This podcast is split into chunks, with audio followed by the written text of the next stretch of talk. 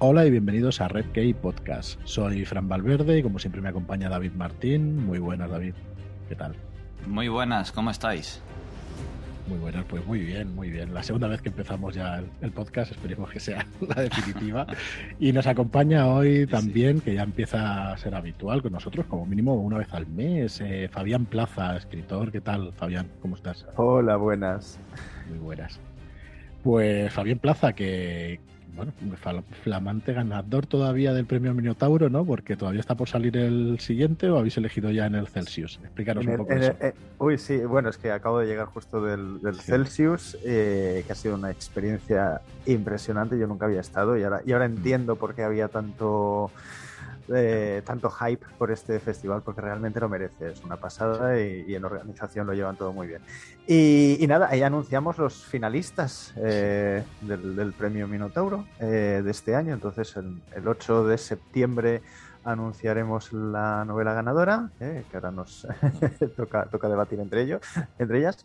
Y, bueno, la, verdad es que las tres finalistas son muy chulas, cada una, ya lo dijimos en el, en el Celsius, cada una su, en su estilo. Hay una especie de mm, fábula onírica tipo Mijael Ende, eh, tipo Momo, que, es es preciosa, pero ambientada, con un toque castizo ambientado en Madrid, está muy bien, La alquimia de las estrellas.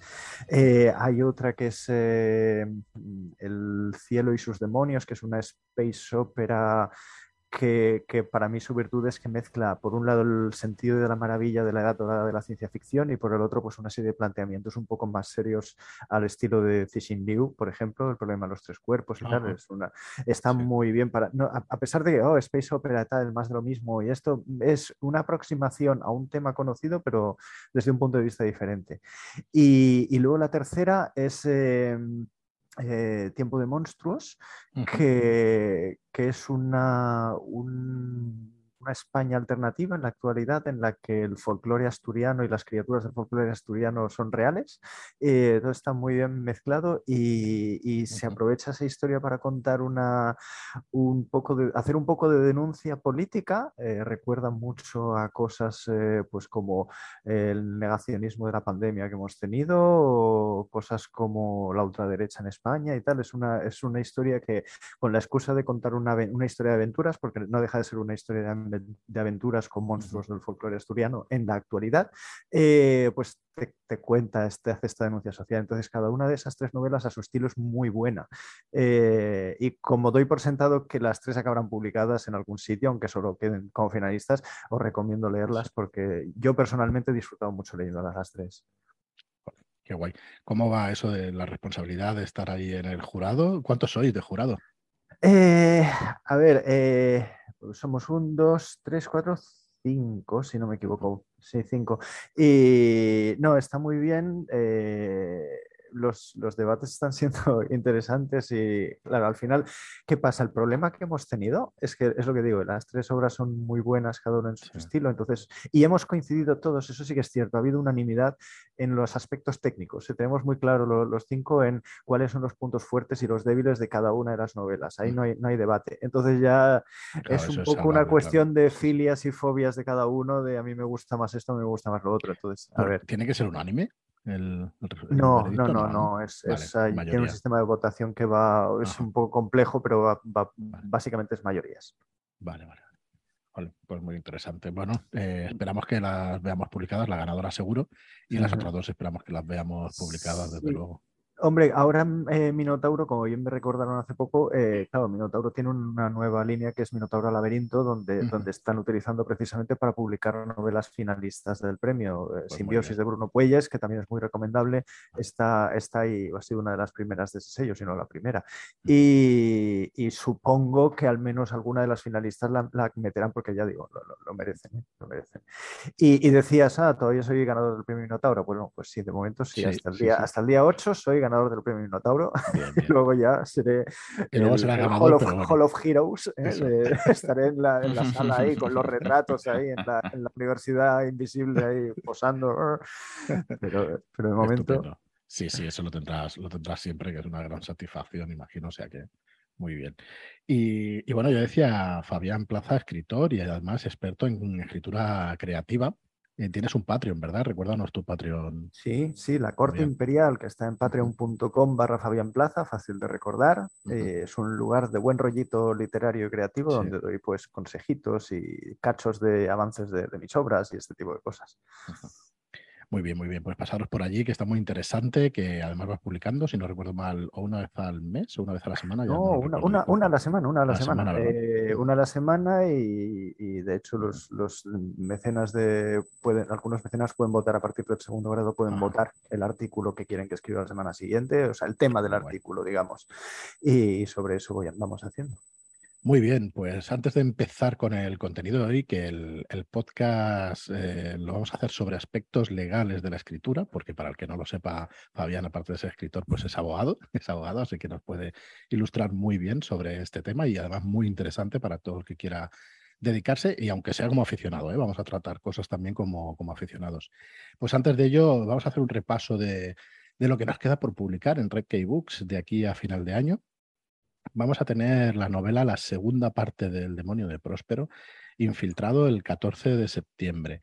Y vamos a aprovechar para deciros que del 2 al 16 de septiembre podéis participar en una preventa en nuestra, en nuestra página web. Y si os hacéis con el demonio de Próspero infiltrado, en un pack que haremos, regalaremos dos lienzos con las portadas de las novelas. Lo tendréis en, en nuestra página web, lo veréis en redkeybooks.com, del 2 al 16. Tenéis esas dos, esas dos láminas ¿vale? Con esta preventa, con este pack de las obras de KJ Parker, El demonio de Próspero Infiltrado, y el 14 del 9 pues saldrá esta segunda parte, Infiltrado, que la verdad es que es muy recomendable, no os la perdáis si os gustó el primero, y si no, pues es, es el momento de haceros con los dos libros. Y luego vamos a tener para el 26 de octubre de Aliette de Bodar, del autor Aliette de Bodar, Historias de Shuya. Dos novelas cortas, La maestra del té y La investigadora, y eh, Siete de Infinitos.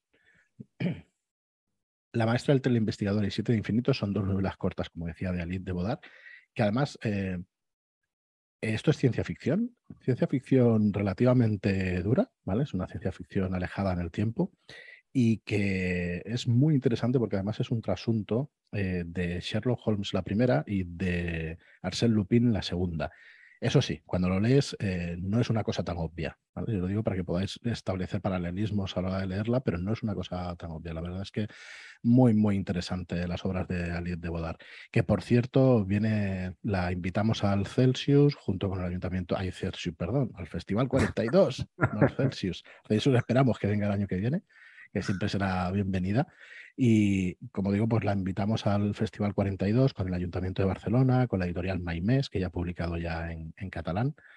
Y, bueno, estaremos encantados de recibirla y de, que la podáis ver aquí en, el Festival 42, como digo, ya será para noviembre. Eh, y por último tenemos dos novelas más. Linaje ancestral de Adrian Tchaikovsky, también ciencia ficción, muy, muy alejado en el futuro también. Y muy interesante, ya trataremos este, este libro un poquito más adelante, pero bueno, un orgullo para nosotros tener un autor como Tchaikovsky en el catálogo. Y por último, para el 9 de noviembre tenemos una, una ilusión disipada, el tercer volumen de Impossible Times de Mark Lawrence, que, que, bueno, que cerramos trilogía este año. Son libros relativamente cortos, 200, 230 páginas, y que redondean pues una, una trilogía estupenda de también ciencia ficción, pero más suavecita. Esta sí que es eh, eh, una mezcla entre estas películas o eh, esta corriente que hay de años 80, viajes en el tiempo y, y, Dungeons and Dragons. Así que bueno, estas tres palabras que para nosotros son mágicas, pues, pues bueno, la verdad es que nos ha gustado muchísimo. Es una declaración de intenciones que hemos hecho, el, querer sacar esta trilogía en un primer año. Son novelas cortas, se leen, se leen bien y bueno, declaración de intenciones a la hora de deciros cuando empecemos una trilogía, pues la intención es terminarla, ¿no? Eh, lo que firmamos, siempre firmamos mm. la obra completa en el sentido de trilogías, así que vamos a ver si, si realmente eh, pues esta apuesta nos lleva a que, a que nos ganemos vuestra confianza, ¿no? Como lectores, que es un poco el objetivo. Y bueno, nada más, yo no me voy a alargar más, vamos a empezar. Va a ser un poco como como el falso lema de la casa Lannister, ¿no? Vamos a tener el falso lema de trilogía que cogemos, trilogía que sacamos, algo así, ¿no? Nada de falso, nada de falso, es auténtico. Sí, sí. Es, bueno, realmente, a ver, es que no hay nada que esconder ahí, es que realmente intenta ser una editorial nueva, una editorial pequeña, yo creo que son las que tienen que arriesgar, realmente por lo menos nosotros, ¿no? Eh, mm, somos los que tenemos que arriesgar una editorial que ya está establecida. Pues bueno, me entiendo perfectamente, ¿no? Como, como empresa que, quiera ganar dinero y que tenga muy clara la línea, ¿no? De dónde cortar y dónde qué publicar y qué no. Yo creo que a nosotros nos toca arriesgar, ¿no? Y al final, más que arriesgar o cuando se dice es que hay muchísima editorial para tan poco lector, bueno, vamos a ampliar la base de lectores, ¿no? Que también por eso estamos aquí haciendo el podcast, que, es de lo que se trata, o por lo menos es la esperanza cuando abres un negocio, una editorial, que tenga gente suficiente como para que te pueda ganar la vida. Así que en eso estamos y estaremos, espero que, esperamos que en los próximos años. Pero bueno, que no filosofemos sobre eso porque, porque creo que tenemos aquí a, a Fabián, que es un experto sobre varias cosas con respecto a la, a la escritura. Y entre ellas, como decíamos, el tema de, la, de los aspectos legales de la escritura. Así que nada, Fabián, nos ponemos en tus manos. ¿Por dónde, por dónde empezamos con este tema? Pues, pues eh, creo que lo suyo es empezar diciendo gracias, eh, diciendo gracias a vosotros por tenerme otra vez aquí. Eh, es un placer. No sé, no sé si, si podré estar cada mes, pero vamos, cada dos mm. meses o así sí que, sí que intentaré. me he colado yo. es verdad, es verdad. Pero de todos modos, gracias y también gracias a la fantástica comunidad Redcayer, que, que de la que estoy empezando a ser, parte también a través de mm. vuestro canal de Telegram, porque bueno, el, el primer mm. programa que hicimos pues tuvo muy buena acogida y yo, yo lo agradezco, agradezco haber servido de, de, ayuda para toda la gente que lo escuchó. Mm. Y, y, bueno, en esta ocasión efectivamente no, trato, no traigo un tema eh, puramente literario en el sentido de pues, consejos de escritura o cosas así, que ya tocaremos en otros, en otros programas, pero, pero sí que siguiendo un poco la filosofía que seguía en el primer programa de traer algo que sea, mm, que se haya escuchado poco eh, y que pueda ser útil al mismo tiempo, pues eh, quería hablar de esto, de, de los aspectos legales de la escritura o dar cuatro pinceladas en este tema, que puede llegar a ser muy complejo, pero bueno, por lo menos tener unas ideas básicas. Eh, bueno, mis mecenas de, la corte imperial de que hemos mencionado antes, pues ya saben que soy abogado y que eh, parte de los consejos que doy a veces pues mezclan este tipo de cosas jurídicas.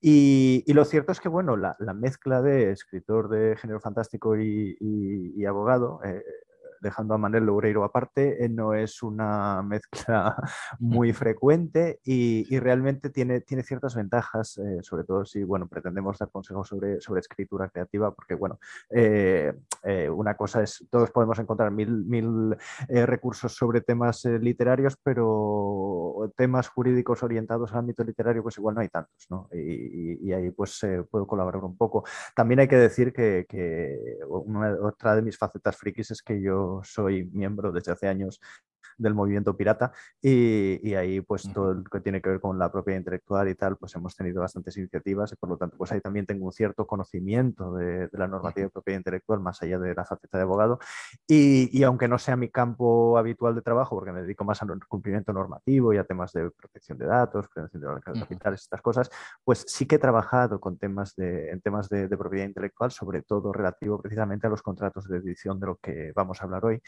y, por cierto, algunos de estos casos han tenido que ver con, bueno, han estado dentro de la comunidad rolera, ¿eh? no, no, voy a decir nombres, pero he llevado temas de, cosas que nos, que nos afectan.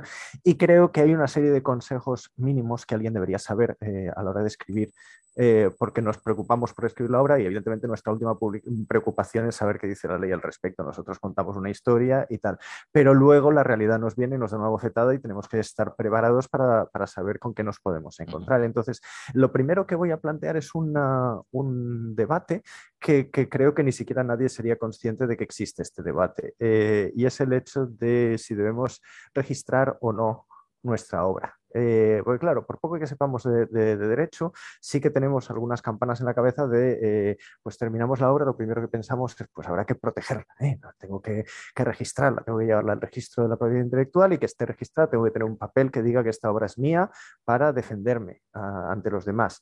Y, bueno, es un, es un, impulso pues, que jurídicamente está bien, pero con ciertos matices que, voy a decir ahora. de hecho, como digo, mm, hay un, se puede plantear el debate de si registrar o no registrar, hasta el punto que yo mismo mis obras, en principio, no las registro. Eh, ¿Y por qué no las registro? Entonces, para esto tengo que explicar un poco qué es esto del registro, por qué funciona, qué, principios siguen y, de qué manera nos puede ayudar y qué manera no nos puede ayudar. Para empezar, es de decir que registrar una obra no es obligatorio, ¿vale? No lo consideremos una obligación legal de decir, oh, es que si no la registro no puedo publicar o no puedo tal. Em, tú cuando escribes algo mm, tienes una serie de derechos de los que vamos a hablar después y, esos derechos los tienes en tanto que persona autora de la obra. ¿eh? y estás, eh, tienes la misma protección legal tanto si registras la obra como si no. Eh, como, como la, la, autoría te da esos derechos.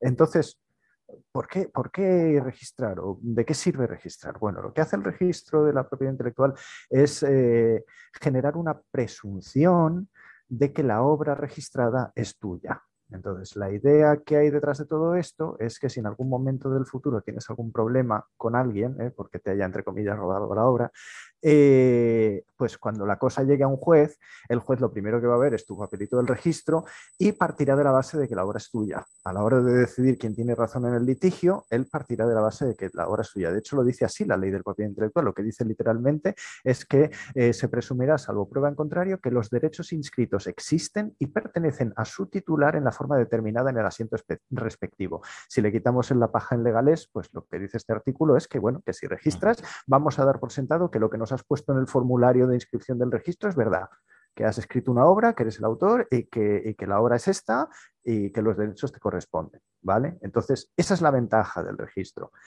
Eh, lo que pasa es que lo que hemos de tener en cuenta es algo que acabo de decir, eh, que esa presunción es una presunción que admite prueba en contrario porque lo que dice el artículo dicho se presumirá, salvo prueba en contrario, que los derechos existen, tal, tal, tal. Entonces, la propia ley ya admite que puede haber una prueba que desmonte esto, con lo cual, eh, para empezar, el hecho de registrar algo eh, no te da una protección absoluta si eres, por ejemplo, estás haciendo un fraude, ¿eh? estás intentando robar, pues eh, no, el hecho de que tú tengas ese papel no significa que vayas a ir a juicio y te vayan a dar la razón siempre, porque esa presunción que te da el registro se puede destruir, no es una presunción, no es una cosa definitiva tener ese papel, ¿vale? de hecho, mm, ¿por qué yo no registro? Yo no registro porque yo sé que si alguien me, me quiere, entre comillas, robar una novela, un hacker se me mete en el ordenador y roba los manuscritos que no haya publicado todavía y los inscribe, jajaja, ja, ja, voy a publicar una obra que ha escrito Fabián Plaza, seguro que me haré millonario como él. Eh, pues entonces, eh, si alguien hiciera esto, en realidad no iba a conseguir nada. Eh, ¿Por qué no iba a conseguir nada? Porque yo, por ejemplo, cuando, yo tengo un equipo de lectores alfa, a los cuales les voy dando los capítulos a medida que los voy escribiendo. Si el día de mañana yo tengo algún problema, yo tengo un montón de correos electrónicos que he mandado eh, y yo tengo un montón de testigos que puedo llevar ante el juez y que me digan, oiga, es que nosotros somos parte del equipo de lectura, hemos estado recibiendo estos capítulos, esta obra la ha escrito este señor, no el que la inscribió en el registro, y, yo además puedo aportar los correos electrónicos diciendo, mire, es que en tal fecha le envié esto, en tal fecha le envié esto, en tal fecha le envié esto. con lo cual, si alguien me quiere robar mi obra, pues que tenga total libertad de robarla y de registrarla e incluso de editarla si le apetece, porque como yo puedo demostrar que es mía por otros medios ¿eh? Eh, y medios que son de fecha anterior al registro, pues aunque yo no haya registrado nada, como el registro permite prueba en contrario, yo puedo destruir esa presunción del registro. Y, y lo más interesante es que cuando tú demuestras que una obra es tuya, y alguien ha cometido una infracción eh, al respecto, con, pues, ganando dinero a tu costa o cosas así, la ley de propiedad intelectual te da una serie de herramientas bastante útiles. Yo tendría una serie de derechos, en este caso hipotético, para empezar cautelarmente, nada más empezar el, litigio, yo podría pedir que se suspendiera la actividad infractora, es decir, decirle al juez, oiga, esta editorial que me está robando, impídanle que venda estos ejemplares. Y el juez podría dar la orden de que se dejara de vender el material mientras se decidía quién tenía razón. ¿eh? Luego ya se vería. Luego en la sentencia pues evidentemente podría pedir cosas más eh, duras, como por ejemplo, puedo exigir incluso la retirada del comercio de los ejemplares infractores eh, eh, y hasta la destrucción de los mismos con, cargo al infractor. Imaginad a vosotros como editorial, imaginad que os pasará esto, que viniera algún autor que resultara no ser el autor y viene un juez y os dice, tenéis que ir a librería por librería, que os traigan de vuelta todos los ejemplares y destruirlo y certificadme que lo habéis destruido. Luego esto lo paga el infractor, el falso autor, ¿no? Pero vamos. Pero luego tú tendrás que demandar también como editorial al falso. Claro, luego, luego, sí, sí, sí, luego el, infractor se come todo el marrón. Claro. El, infractor se come el marrón, ¿eh? pero, pero claro, eh, también es un marrón. De primeras es un coste para la editorial también. Claro, claro. Luego se acabará aclarando todo, ¿eh? pero de primera es un marrón. Eh, y luego, además, las indemnizaciones que yo como autor le quiera pedir al, falso autor. Entonces, con lo cual, eh, el tener un papel en el registro no le va a salvar de este tipo de cosas. Además, tenéis que tener en cuenta que el registro no es ninguna panacea. Tener el papel en el registro no sirve para todo. Por, por, ejemplo, voy a poner un caso que es bastante conocido. supongo que todo el mundo sabe que es la serie de Aquí no hay quien viva y que es la serie de la que se avecina. Eh, y cualquiera, hombre, estaremos bastante de acuerdo en que, vale, no vamos a decir que es un plagio, pero son sospechosamente parecidas las dos series, ¿eh? hasta el punto que casi pensaba que han, cogido, no, no, no, es que son dos de dos productoras diferentes y, acabaron en los tribunales, de hecho, esto es lo curioso, eh, porque claro, evidentemente los de aquí no hay quien viva decían, oiga, es que han cogido incluso los mismos autores poniéndolos en papeles bastante parecidos, que, oiga, es que no se está plagiando y esto llegó a los tribunales. Pues curiosamente, bueno, un plagio, una transformación no autorizada, ¿eh? porque uno de los derechos que tienes como autor es eh, el permitir transformaciones de tu obra, pues por ejemplo que te hagan un cómic o que te hagan una versión diferente de la novela, lo que sea, ¿vale? Pero claro, eso no estaba autorizado. Pues el juez, ¿eh? el que lo llevó en Madrid, pues acabó diciendo que aquello no era una transformación no autorizada, porque bueno, sí, tenían parecidos, pero que no era sustancial ¿eh? el parecido. ¿Qué, mm, necesitará para que sea sustancial? Que tengan los mismos nombres en el mismo decorado, pero bueno, eh, es así. Y, entonces, si llegamos al caso de que pues, la que se avecina no es un plagio de Aquí no hay quien viva, pues imaginad, ¿eh? y Aquí no hay quien viva, pues estaba registradísima y todo, pero ¿de qué le sirvió el registro? Mm-hmm. y también hay que tener en cuenta, porque otro concepto que a veces tenemos es, ay, se me ha ocurrido una idea brutal, voy a registrarla para que nadie me echafe la idea. Es que las ideas no las puedes registrar. Tú puedes registrar obras terminadas, pero no puedes registrar ideas, con lo cual eh, el registro te cubre una protección hasta cierto punto, con lo cual hay que tener un poco desmitificado el registro eh, de la propiedad intelectual. Es útil, pero no lo tengamos muy mitificado. Luego, aparte, por no mencionar que hay licencias alternativas al copyright, eh, pues Creative Commons y cosas así, que también podemos utilizar, que también nos sirven de medio de prueba. No es un medio de prueba tan eh, no crea esa presunción que tiene el registro de la propiedad intelectual, pero sigue siendo un medio de prueba que también podemos utilizar en el, ante un tribunal. Pero bueno, entonces, eh, la ventaja del registro es que nos da una cierta tranquilidad ¿vale? No, sabiendo que no es absoluta y sabiendo que podemos tener el caso, aquí no hay quien viva la que se avecina, eh, eh, bueno, pues eh, nos da una cierta tranquilidad. O en el caso de que no sea como yo, que no, nadie, no, no hay pruebas anteriores, no tengo un equipo de lectores alfa, no puedo demostrar con fecha anterior que yo soy el autor de esta obra, pues el registro nos puede servir para esto. También es cierto que hay, hay editoriales y premios literarios que suelen exigir para la presentación de manuscritos fueran exigir el registro. Pero no nos engañemos, esto no lo hacen para proteger al autor o la autora.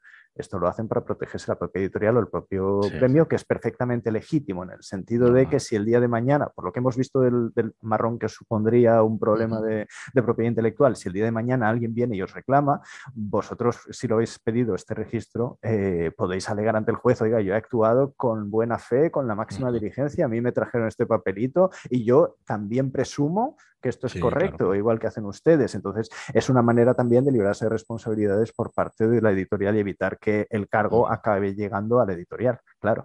Eh, entonces, un poco lo que hay que tener en cuenta es esto. Si, queréis registrar, registrad, ¿vale? Lo que tenéis que hacer es pagáis unas tasas, rellenáis un formulario que me parece que está en la página web del, Ministerio de Cultura, eh, os enteráis de, qué organismo de la comunidad, de vuestra comunidad autónoma tenéis que presentar la obra y, ya está. Mirarán a ver, pasan un par de meses para que verifiquen que no hay ninguna obra con ese nombre y tal y cual, y ya estaréis protegidos, pero estaréis protegidos hasta este alcance.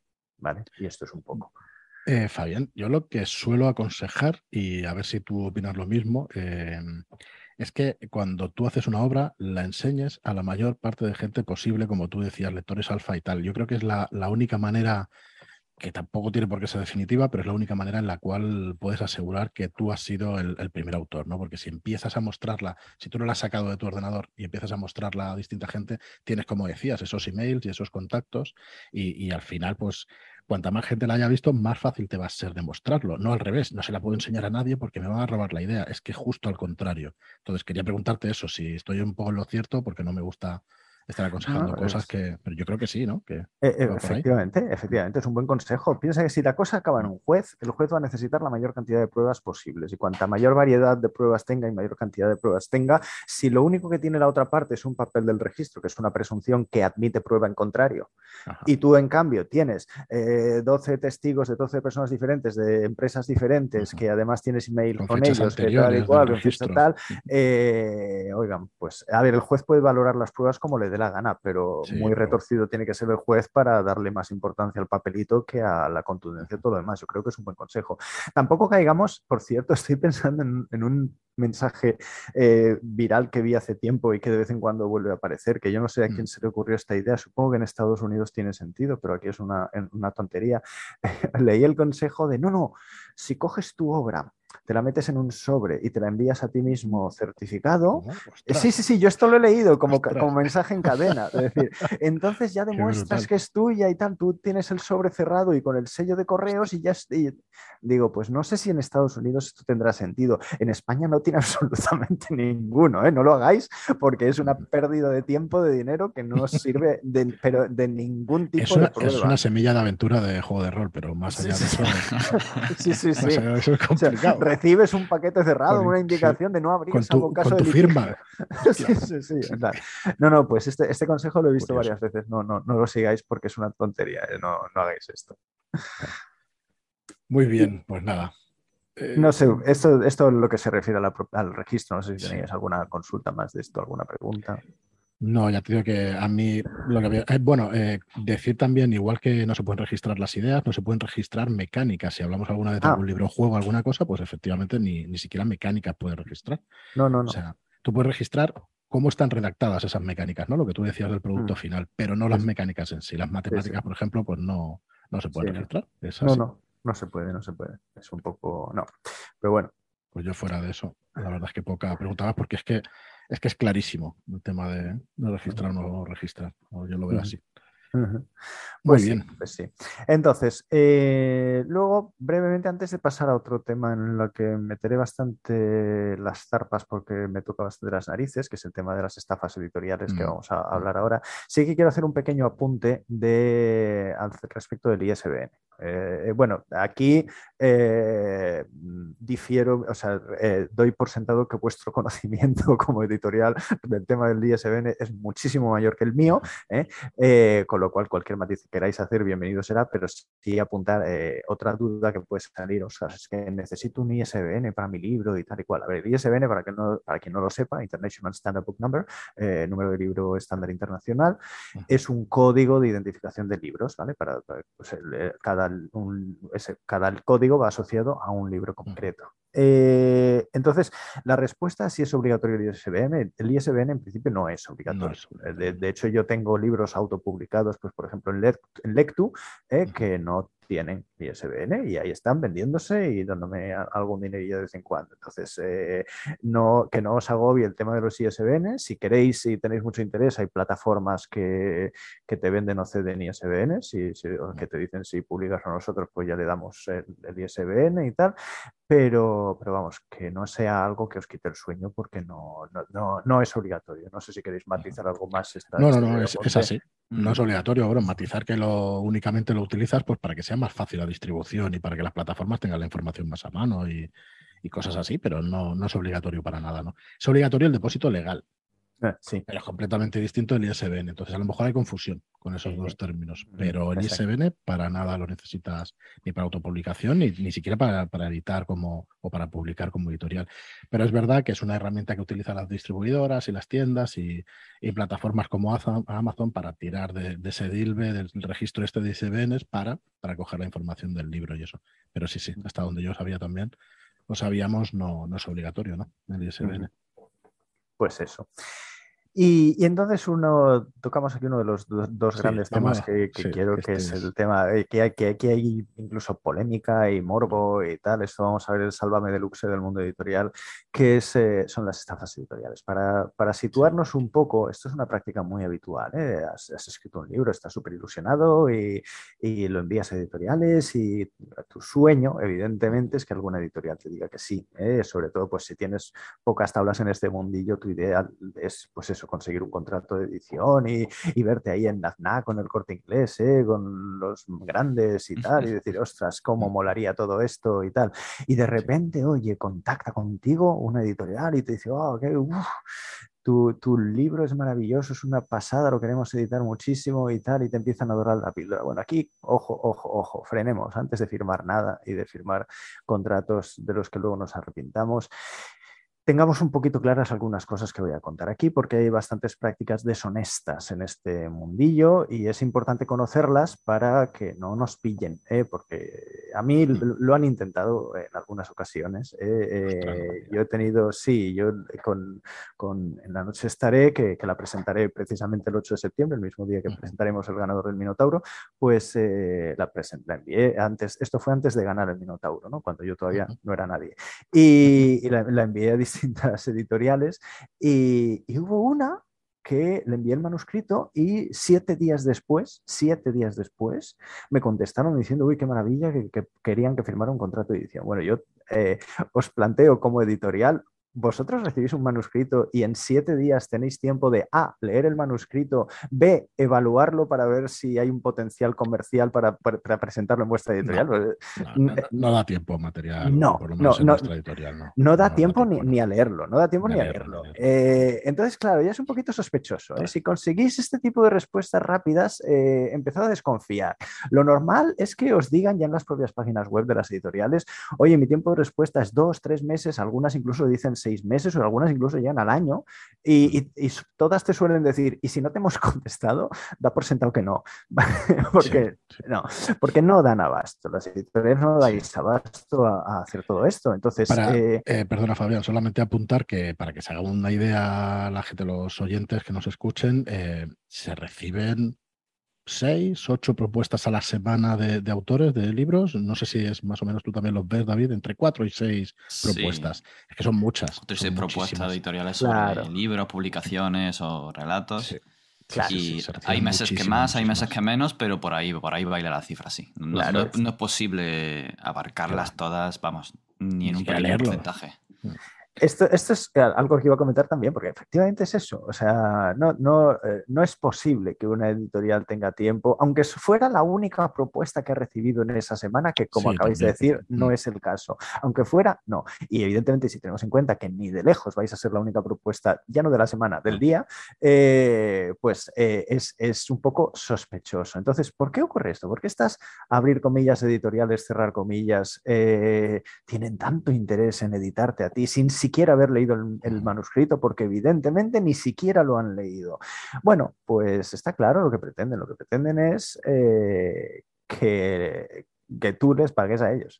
¿eh? Que lo que quieren es que tú gastes dinero eh, en, la, en, la, edición. Por ejemplo, lo que suelen hacer es decirte, ah, bueno, ponemos en el contrato la obligación de que tienes que comprar X ejemplares de tu propia obra. ¿eh?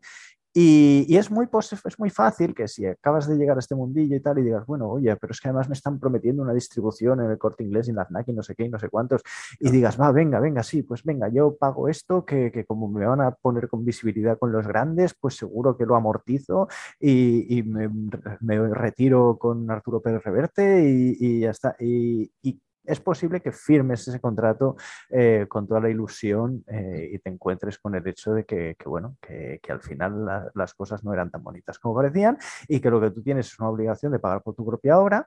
Eh, entonces yo no recomiendo que firmemos estos contratos o por lo menos que no los firmemos antes de hablar con algún abogado especialista en este tema, que nos pueda dar algunas pinceladas. he de partir de la base de que yo no tengo nada contra la autoedición o la autopublicación. Yo mismo he, autopublicado obras, ¿eh? Ubermention está por ahí, por ejemplo, no ha pasado por ninguna editorial y ahí está, ¿eh? en Lectu también. Y, oye, es una opción perfectamente legítima, ¿eh? más en los mundos en los que vivimos, en los que el, mercado digital es una vía mm, perfectamente viable De, ganarse la vida y hay gente que se está, está ganando dinero eh, solo con ebooks, eh, y sin editoriales ni nada. Vale, yo lo veo perfectamente legítimo.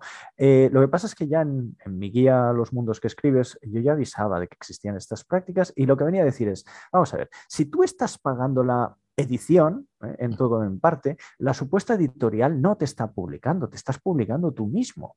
Totalmente, está pagando por eh, los servicios. Claro, entonces, eh, y yo no tengo problema con esto, como digo, esto es perfectamente legítimo. Si te viene una, una, imprenta, por ejemplo, y te dice, yo te imprimo el libro y como tengo un primo que trabaja en una distribuidora, te lo muevo y te lo habla con normalidad y te, te, llama el pan pan y el vino vino y tú dices, vale, pues lo asumo y yo mismo pues pago y tal. Lo veo bien, es una práctica perfectamente legítima. Pero lo que me fastidia es que utilicen este, estos engaños, ¿eh? que intenten engañarte y que intenten hacerte creer cosas que no son. Esto es prácticamente un delito de estafa y en cualquier caso eh, es muy poco ético. Y de ningún modo es un contrato de edición. Ahora vamos, después hablaremos del contrato de edición, pero sí que voy a decir una cosa.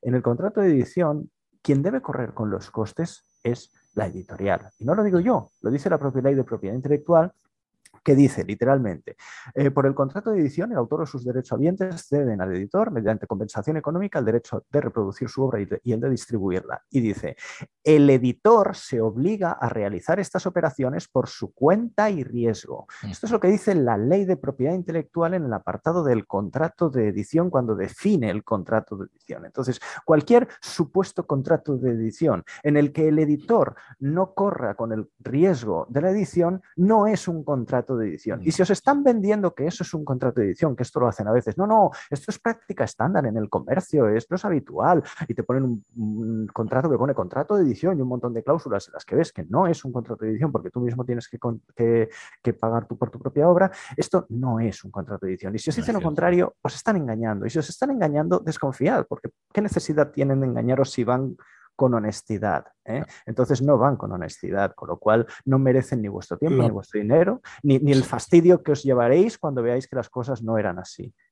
Lo que van es a pagar sus facturas. Claro, claro, claro, claro. Oye, yo soy editor y entonces hago estas prácticas para tener trabajo y entonces mi cliente es el escritor. Entonces no es así. El cliente de una editorial es el, cliente final o las tiendas, como queréis llamarlo, ¿no? Pero el que compra el producto final, sí, sí, sí, no, no, es el escritor. Yo lo veo muy mala, muy mala praxis, la verdad, muy mala práctica. No sé hasta qué punto puede ser delito. Como tú dices, pseudoestafa segurísimo. Ah, hasta el punto de que los condonen no lo sé, pero, pero ostras, igual es que nadie los ha llevado a tribunales, pero estoy convencido de que bueno, es una mala praxis y horrible. La verdad es que no, no tiene ningún sentido tampoco. Claro, y, además partiendo de la base de eso, de que en el contrato pongan contrato de edición cuando legalmente, como acabamos de ver, no lo es. De hecho, a ver, yo aquí os voy a dar la opción de, si queréis que diga nombres y apellidos de, editoriales o no, os, lo pongo en plan elige tu propia aventura. Puedo seguir la charla tanto sin decir ningún nombre como decir exactamente cuál fue la editorial que a mí me intentó hacer esta práctica. Yo no suelo, no, nos suele gustar nombrar a nadie por, mm, mm. por, no sé cómo decirlo para que suene fino, ¿vale? Por educación y tal pero cuidado que yo no considero a esas personas o, esas empresas editoriales. tampoco tengo ningún problema porque digas algún nombre. Si fueran editoriales y tuvieran prácticas normales, pues hombre, pues sí que no, pues vamos a hacer, vamos a hacer una cosa así un poco intermedia, si te parece. Si alguien tiene interés en saber de quién estoy hablando concretamente, ¿eh?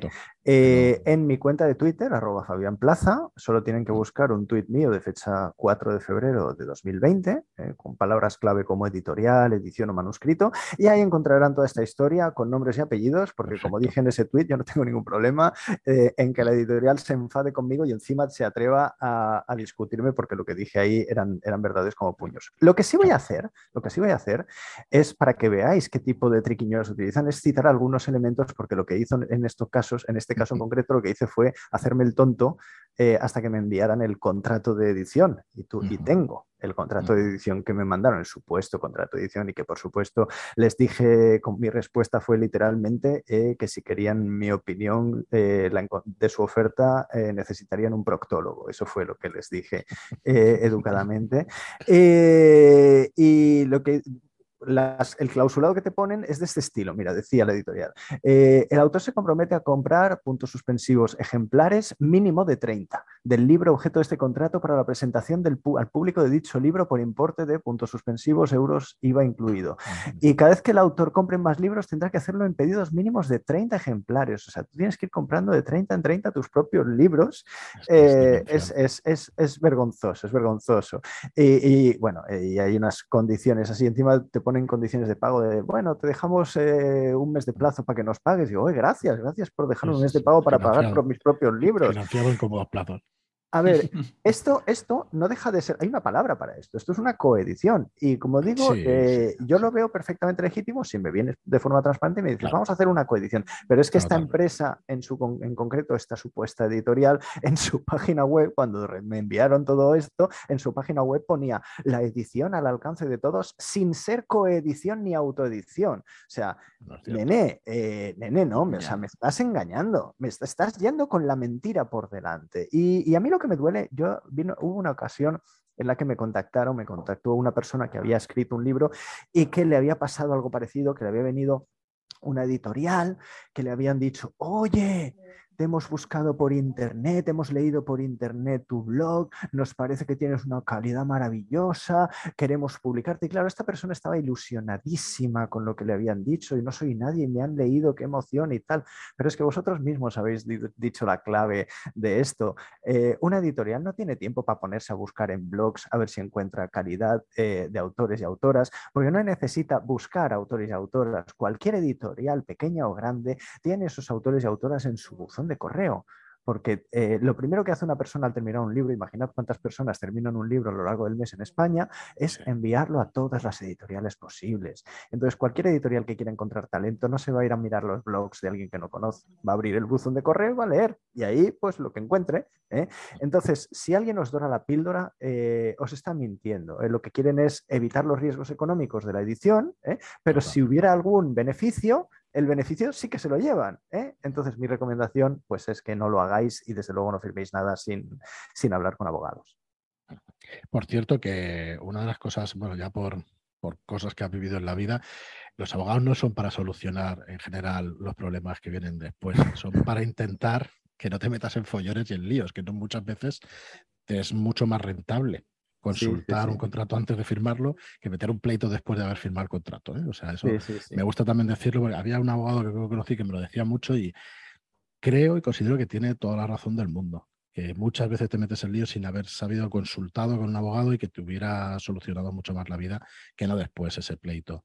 Porque al final, mm, ahora lo tratamos si quieres con el contrato de edición, pero cuando hay un problema, por mucho que tengas un contrato, es complicado que ese contrato, o sea, quiere decir, es, que es complicado que un contrato te vaya a salvar de todos los problemas que puedas llegar a tener. ¿vale?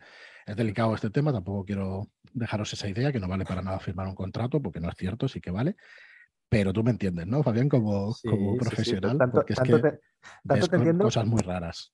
te, entiendo, tanto que, esto lo llevo al paroxismo en mi vida profesional, porque yo me dedico a una rama que es, como he dicho antes, del cumplimiento normativo. Mi, trabajo consiste en decirles a mis clientes los riesgos legales que tienen de los que incluso pueden ser desconocedores, ¿eh? no, saber que tenían ese riesgo penal legal, eh, con la intención de precisamente evitar esos problemas judiciales, porque cuando la cosa llega a la mesa de un juez, pues eh, hay un importante factor de azar en el resultado. Entonces es mejor prevenir los riesgos, como dices, antes que, que tener que sufrir. Y bueno, y una herramienta que nos puede ayudar un poquito es el, contrato de, edición. Entonces, eh, aquí también podemos hablar de, los aspectos más esenciales, suponiendo que nos hayamos librado de esa hipotética estafa y de que tengamos un contrato de edición de verdad con una editorial de verdad. Eh, ¿Qué debemos saber de ese contrato de edición? Porque hay algunas cosas que deben estar ahí y hay algunos derechos que tenemos incluso aunque no estén recogidos en el, en el contrato. Entonces es importante conocerlo. Lo que sí voy a hacer una matización antes de empezar, que el contrato de edición eh, sirve para obras terminadas. Mm, es decir, eh, tú puedes hacer un contrato con una editorial para una obra futura. se me ha ocurrido esta idea y a la editorial le encanta, le dice, toma, aquí tienes un anticipo, escríbemela y tal. Y se puede realizar un contrato respecto a esa obra futura, pero ese contrato no es un contrato de edición y por lo tanto las exigencias legales que vamos a ver eh, no son 100% aplicables, ¿vale? Lo digo porque oh, si alguien le, fue su caso de tengo un contrato de una obra futura, pero no tenía este contenido mínimo, que sepáis que es porque el, contrato de edición se hace para obras terminadas. ¿eh? Ya lo he terminado todo y ya tal, un poco igual que el registro de la propiedad intelectual, solo nos deja registrar obras terminadas, pues aquí lo mismo, ¿vale? Entonces, lo primero que decir, el contrato de edición. Eh, independientemente de lo que ponga el texto del contrato, hay una serie de derechos que solo por ser eh, autores o autoras de, la obra los tenemos, nadie, nadie nos lo puede quitar y de hecho no podemos ni renunciar nosotros. Si nos dicen, eh, te pongo en el contrato que te pago un millón de euros y tú renuncias a este derecho, no podemos, ¿vale? Son los derechos morales de autor. ¿qué, quiere decir esto? bueno, bueno, por supuesto, si encontráis algún contrato de edición en el que os quieren quitar alguno de estos derechos, pues mm, volved a saber por dónde va. ¿vale? Entonces, pero son cosas bastante evidentes. ¿eh? Eh, por ejemplo, ¿a qué derecho? Tienes derecho a saber, a decidir si la obra se divulga y de qué forma lo cual incluye, el, tienes el derecho a que tu obra quede inédita. puede ser un poco raro, pero no, no, yo esto lo he escrito para mí, no quiero que nadie más lo lea, pues no puede venir nadie eh, después y decir, no, no, pues lo hemos publicado sin tu voluntad. Eh, también puedes decir si a la hora de publicarlo se hace con tu nombre o con un seudónimo o anónimo, ¿eh? de forma anónima. No, tienes por qué decir tu nombre, eh, pero al revés, también puedes exigir que se te reconozca como autor o autora de la obra. No, no, no pongas anónimo o seudónimo. No, no, yo quiero que salga mi nombre. Pues tienes derecho a que en la obra salga tu nombre, si quieres.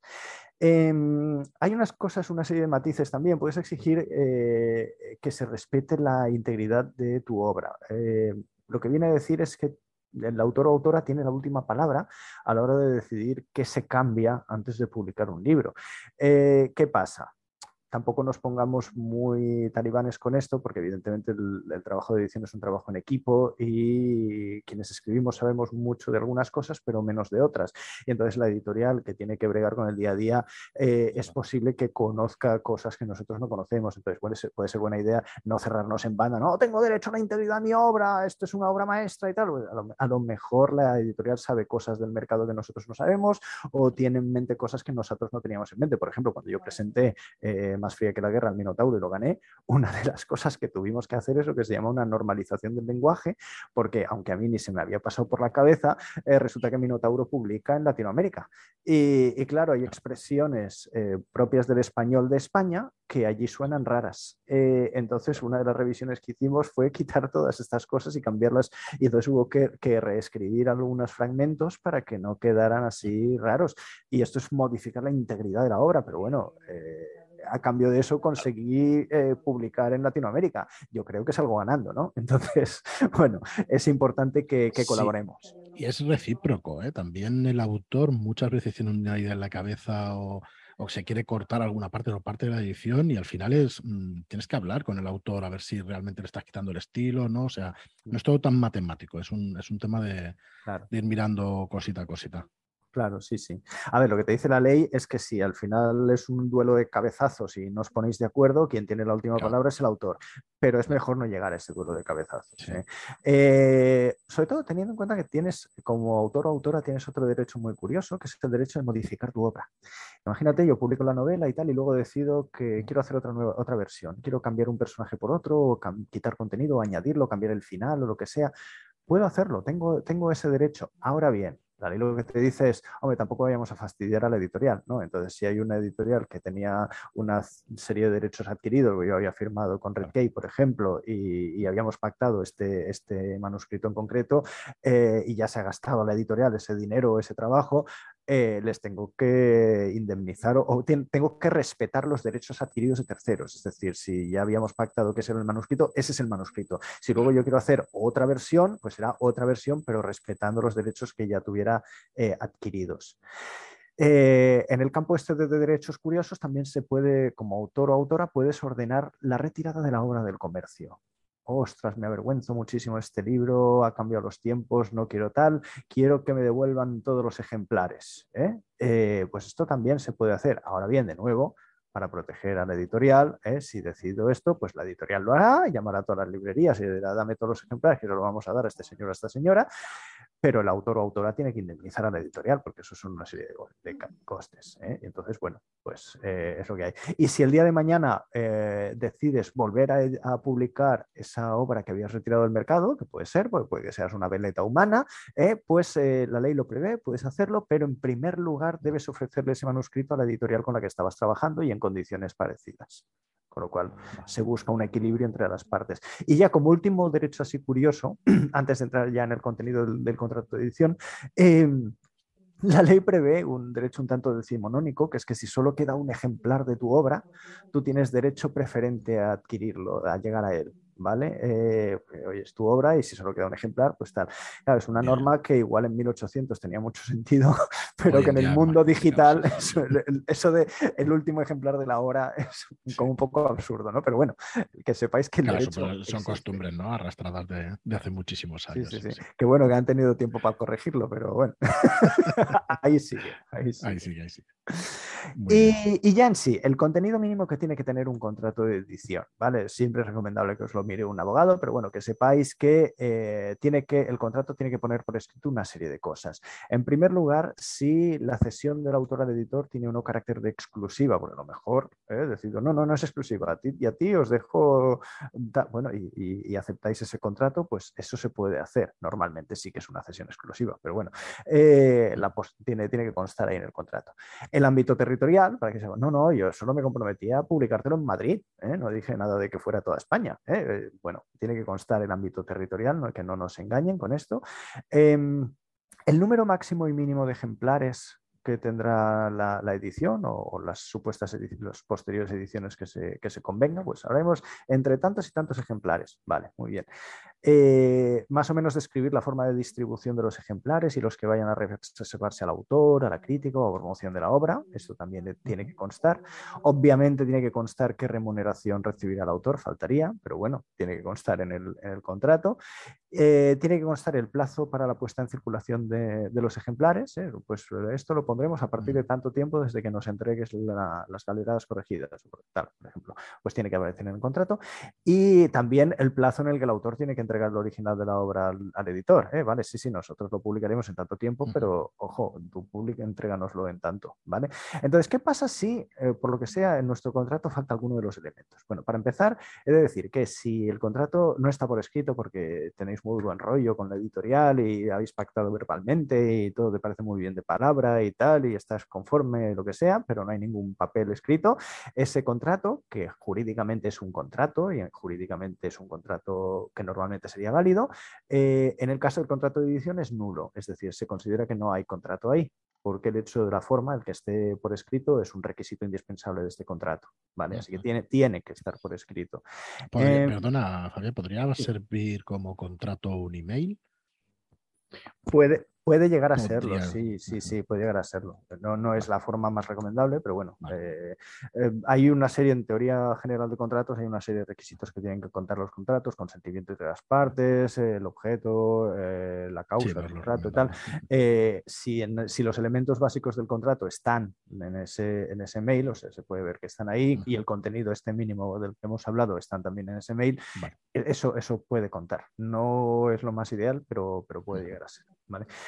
Eh, la ley también hace matices si, sobre determinadas de las cláusulas que he dicho. Si falta en el contrato el número máximo y mínimo de ejemplares, eh, la forma de distribución de los ejemplares o la remuneración del autor, también se considera que el contrato es nulo. Es decir, no vale ese contrato. ninguna de las partes está obligada porque como que no se ha celebrado ese contrato. Y si faltan las, dos últimas, es decir, cuál es el plazo para la puesta en circulación de los ejemplares o el plazo en el que el autor tiene que entregar el original de la obra, no hay nulidad, ¿vale? Lo que pasa es que la, ley dice que las partes se pueden eh, compeler recíprocamente a subsanarlo, que el editor le puede decir al escritor o al escritor al editor, oye, que nos hemos olvidado de poner esto, eh, tal. Pero si a las dos partes les parece bien no concretarlo, pues tampoco pasa nada, ¿vale? Entonces, esto es el contenido así como contrato de edición en general. Si resulta que la ediciones en forma de libro, porque puede tener otro tipo de formatos, eh, también debe contener la lengua o lenguas en la que se publicará la obra, eh, el anticipo que en su caso se concederá al, autor a cuenta de sus derechos y la modalidad o modalidades de, edición y en su caso la colección de la que formarán parte. En el caso de que falte la lengua, se presupone que solo se autoriza en castellano y las modificaciones tienen que ser objeto de otra, en otra lengua, tienen que ser objeto de otro, de otro contrato. Luego, aparte de esto, la ley entra en un montón de matices sobre distintas obligaciones de las partes, que básicamente el editor tiene que editar la obra y pagar, y el escritor tiene que entregar la obra y corregirla, las galeradas. Así muy a brocha gorda, ¿vale? Hay muchos matices sobre esto, pero es que si empezamos a analizar artículo por artículo la, la, LPI del contrato de edición no acabamos nunca. Y, y, bueno, también hay que ver aspectos sobre pues qué pasa si hay saldos de la obra, qué pasa cuando se rescinde el contrato, tal. Ahí ya empezamos en, matices que es mejor no, extenderse demasiado. Pero bueno, que sepáis que no todo se acaba ahí, hay más cosas que prevé la ley de propiedad intelectual. Esto es en principio todo lo que tenía que decir sobre el contrato. A, mí me gustaría señalar em, que lo que se cede son los derechos de explotación, no tu autoría. Sí, claro. Cuidado con eso, porque hay gente que piensa que puede ceder sí, es, de autor. Claro, es, cierto, eh, eh, me ha quedado un poco en mm. el tintero cuando antes he hablado de los derechos morales de autor, de estas cosas que eran irrenunciables, esto, es, esto, esto, forma parte de los derechos morales de autor y luego están pues, los derechos económicos, las cosas que sí puedes explotar, que eso puede ser objeto de un contrato de edición. Lo que he dicho en la primera parte, estos derechos irrenunciables son efectivamente lo que no, los, no, lo puedes vender, no están incluidos en el contrato y, y, el resto, pues lo que sea sacar dinero a costa de, pues en principio sí. Mm. Yo creo que hay mucha confusión en redes sociales con este punto en concreto de, los derechos que no puedes renunciar como autor y que eh, legas la, explotación y no los derechos sobre la obra.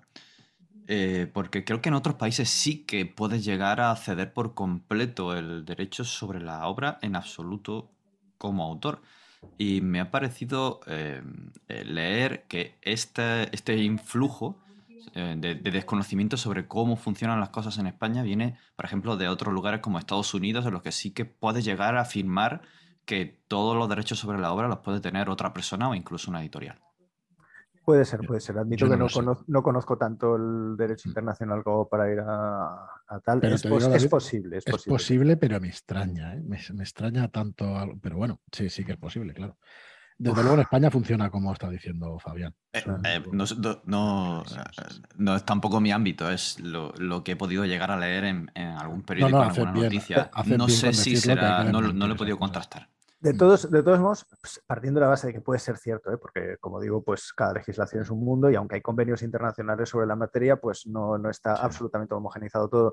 Eh, sí, sí, que es cierto que cuando leemos, yo, yo cada vez que leo noticias jurídicas intentando explicar cosas de derecho, dando consejos, a veces me dan ganas de golpearme la cabeza contra la pared y, y ya si no son publicaciones jurídicas, sino un fulano que ha, escrito un blog que tiene tal, yo ahí hablando de cadenas de, de mensajes y aunque no tiene que ver con la edición, pues para que seamos prudentes cuando leamos noticias sobre temas jurídicos, eh, cada X tiempo me viene una, una noticia, eh, un consejo de, jaja, si tienes deudas y te van a embargar el piso y tal, hay un truco infalible para que no te lo puedan embargar, que es tú coge a tu cuñado, a quien sea, alguien de confianza, ¿vale? Y firmas un contrato de, alquiler con él por un precio simbólico de un euro al mes, ¿vale? Eh, y como tienes un inquilino, pues ya no te lo pueden embargar y jaja, jiji, hackeado el sistema y tal.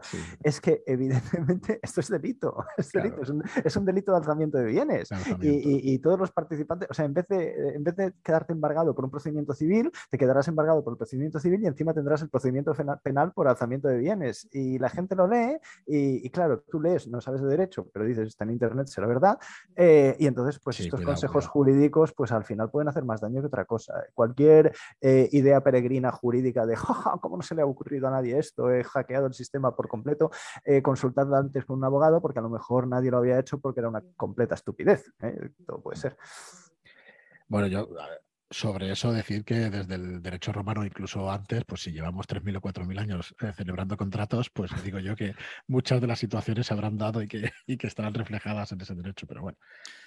Sí, es lo que digo, justo lo que ha dicho Fabián, que hay mucho desconocimiento de lo que yo pueda leer en una noticia que dicen que en otro país o que aquí sí sería aplicable o no hay mucho, mucho desconocimiento y creo que este podcast, Fabián lo que hace es con, de muy de agradecer arrojar em, una muy buena luz sobre los engaños y los problemas que nos podemos encontrar ya no solo en el ámbito editorial, sino en, cualquiera. Ten cuidado si van, si no van con la verdad con delante, consulta antes de firmar nada, léelo todo bien. Porque hay mucho desconocimiento, mucho desamparo y la ilusión juega en nuestra contra la gran mayoría de las veces. Y, dime, Perdón que, que, es aquello de que, de que al que engañan es el que quiere ser engañado, ¿no? Tienes tantas ganas de, de, publicar tu obra que es que estás queriendo verlo y, hacer, haces tanto como pagar incluso, como para que eso, una coedición, ¿no? Y, se aprovechan de eso y por eso es despreciable. Y por eso es despreciable. y de hecho, mira, eh, estamos hablando de estas noticias jurídicas que pueden engañar y tal, y consejos que vemos en Internet. Voy a poner un caso que, todos los aquellos que nos estén escuchando van a reconocer, porque todos quienes más, quienes menos somos roleros eh, o tenemos contacto con el mundo del rol. Eh, recordad cómo trató la prensa el tema de los llamados asesinatos del rol, cómo describieron el rol en aquellos años y mm. cómo quien conociera medianamente el mundo del rol leía aquellas noticias y decía, pero, es que estás describiendo algo y no tiene nada que ver con la realidad. Entonces, por el hecho de que esté en un medio de comunicación no quiere decir que sea verdad. Con lo cual, eh, prudencia a la hora de, tener ideas peregrinas eh, en, temas jurídicos. Y ya para, para, terminar ya muy brevemente, eh, porque tampoco es que sea mi, campo de especialidad, porque yo no soy abogado fiscalista, eh, pero un, pequeño apunte sobre el tema de la tributación de, nuestros libros, eh, porque al fin y al cabo, bueno, los, los libros, el dinerillo, las enormes cantidades que ganemos con los, los libros, tributan.